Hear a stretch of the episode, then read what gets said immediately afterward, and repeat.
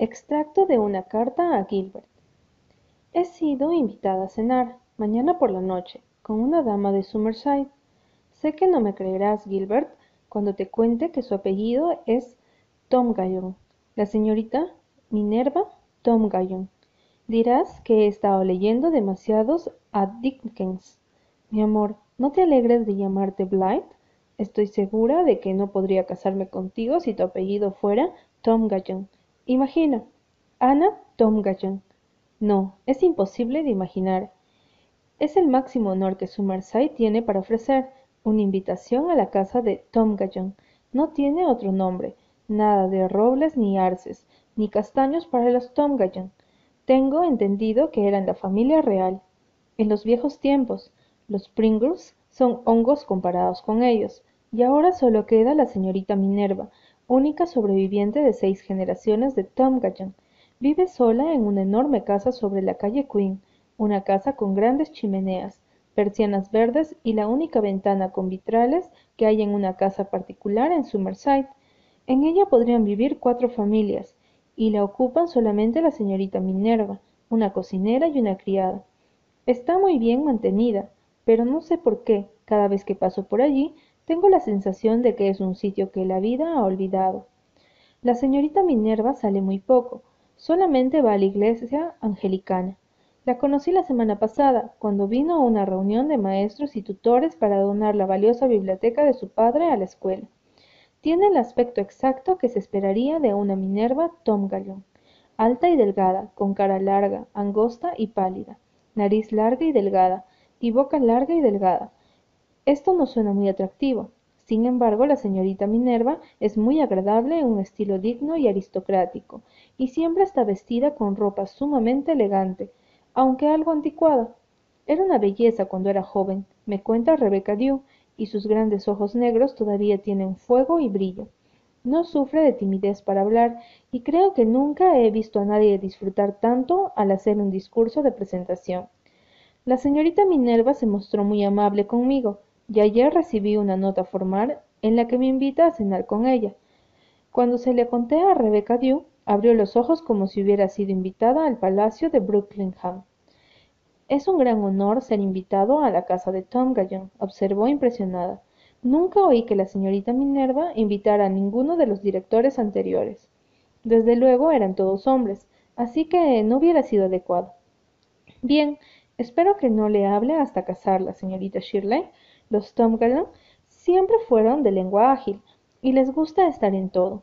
Algunos piensan que el motivo por el que la señorita Minerva vive tan aislada es que como ahora ya no puede liderar todo como solía ser, no quiere ser segundona de nadie. ¿Qué se va a poner, señorita Shirley? Me gustaría verla con el vestido de seda color crema, con los lazos de terciopelo negros. ¿Es tan elegante? Me temo que sería demasiado formal para una cena tranquila, le contesté. A la señorita Minerva le agradaría, creo, a los Gallon siempre les gustó que los invitados estuvieran bien vestidos. Dicen que el abuelo de la señorita Minerva una vez cerró la puerta en la cara a una mujer que había sido invitada a un baile, porque vino con su segundo mejor vestido. Le dijo que su mejor vestido era poco para las Gallon. No obstante, creo que me pondré el vestido de gasa verde y los fantasmas de los Gallon tendrán que arreglárselas. Tengo que confesarte algo que hice la semana pasada, Gilbert. Supongo que pensarás que otra vez me estoy metiendo en los asuntos ajenos, pero tenía que hacer algo. No estaré en Summerside el otro año que viene, y no soporto la idea de dejar a la pequeña Elizabeth a merced de esas dos mujeres que no le brindan cariño y que se están volviendo cada vez más amargadas y llenas de prejuicios. ¿Qué clase de adolescencia tendrá en esa casona deprimente? Me pregunto, me dijo con aire melancólico no hace mucho tiempo. ¿Cómo sería tener una abuela a la que no se siente miedo? Lo que hice fue esto. La escribí a su padre. Vive en París, y yo no sabía la dirección, pero Rebecca Dew había oído el nombre de la firma cuya sucursal manejaba, y pudo recordarlo, de modo que me arriesgué, y le envié la carta a la empresa. Escribí en la forma más diplomática que pude, pero le dije claramente que debería llevarse a Elizabeth, le conté cómo sueña ella con él y que la señora Campbell era realmente demasiado severa y estricta con ella. Tal vez no salga nada de eso, pero si no le hubiera escrito me hubiera quedado siempre con la convicción de que debería haberlo hecho. Lo que me hizo pensar en escribirle fue que Elizabeth me dijo muy seria un día que le había escrito una carta a Dios para pedirle que le enviara a su padre y quisiera que él la quisiera. Me contó que se detuvo a la vuelta de la escuela en medio de un terreno vacío y la leyó, mirando hacia el cielo. No sabía que había hecho algo raro, porque la señorita Prouty la vio y me lo contó al día siguiente, cuando vino a coser por las viudas. Le parecía que Elizabeth se estaba volviendo rara, hablando con el cielo de esa forma. Le pregunté a Elizabeth qué había sucedido y me lo contó. Antes de terminar, debo contarte acerca de Dusty Miller.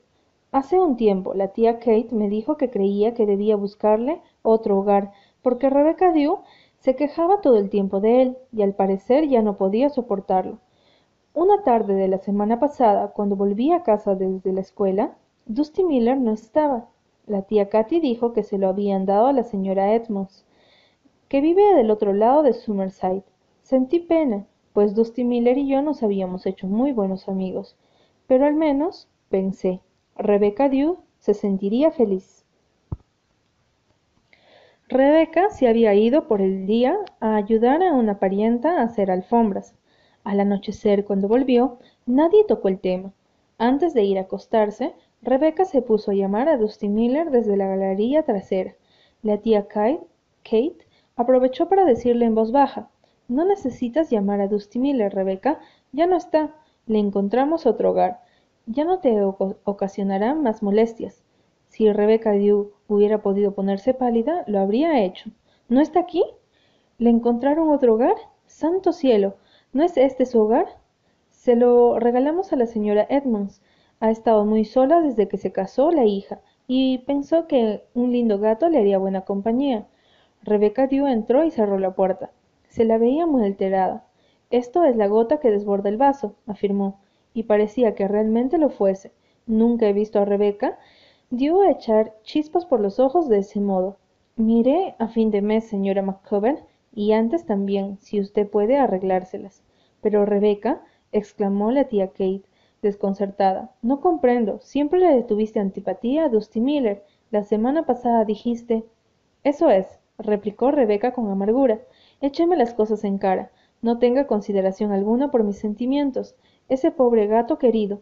Lo he atendido y mimado, y me he levantado de noche para dejarlo entrar, y ahora lo hacen desaparecer detrás de mi espalda sin siquiera decir agua va. Y se lo dan a Sara Edmonds, que no lo compraría un trozo de hígado ni si el pobre animal se estuviera muriendo, la única compañía que yo tenía en la cocina. Pero Rebeca siempre te... Sí, siga, siga. No me deje de intercalar una palabra, señora. Cría ese gato desde que era un gatito. Cuidé su salud y su educación. ¿Y para qué? Para que Jane Endos tuviera un gato bien entrenado como compañía. Bien, espero que se quede fuera en la escracha por las noches. Pero he hecho yo llamado al pobre gato durante horas antes de dejarlo afuera para que se congele. Pero dudo que lo haga. Lo dudo mucho. Muy bien, señora McCover. Solo espero que su conciencia no le remorda la próxima vez que haya diez grados bajo cero. Yo no pegaré un ojo cuando eso suceda, pero claro, eso ya no es importante para nadie. Rebeca, si solamente quisieras. Señora McCover, no soy una lombriz ni un felpudo. Bien, esto ha sido una lección para mí. Nunca más permitiré que mis afectos se enreden con animal de cualquier tipo o descripción. Y si lo hubieran hecho abiertamente, pero a mis espaldas, aprovecharse de mí de ese modo. Jamás oí algo más malvado. Pero ¿quién soy yo, desde luego, para pretender que se consideren mis sentimientos? Rebeca, suplicó la tía Kate desesperada, si quieres que Dusty Miller vuelva, podemos ir a buscarlo. ¿Y por qué no me lo dijo antes entonces? Quiero saber, Rebeca Dew. Además, lo dudó. James Edmonds ya le debe de haber aclavado las garras. ¿Acaso es probable que nos lo devuelva? Creo que lo hará, dijo la tía Kate, que al parecer se había convertido en gelatina. Y si vuelve, ¿no nos dejarás, verdad, Rebeca? Tal vez lo reconsidere, replicó Rebeca con la expresión de quien hace una tremenda concesión. Al día siguiente, la tía Katy trajo a Dusty Miller a casa, dentro de una cesta cubierta. Capté la mirada que intercambió con la tía Kate después de que Rebeca se llevó al gato a la cocina y cerró la puerta. Me siento muy intrigada, ¿Acaso todo habrá sido una trama urdida por las viudas con la ayuda de James Edmonds? Rebecca nunca más volvió a emitir una palabra de protesta contra Dusty Miller, y cuando lo llama por las noches hay en su voz un verdadero tañido de victoria.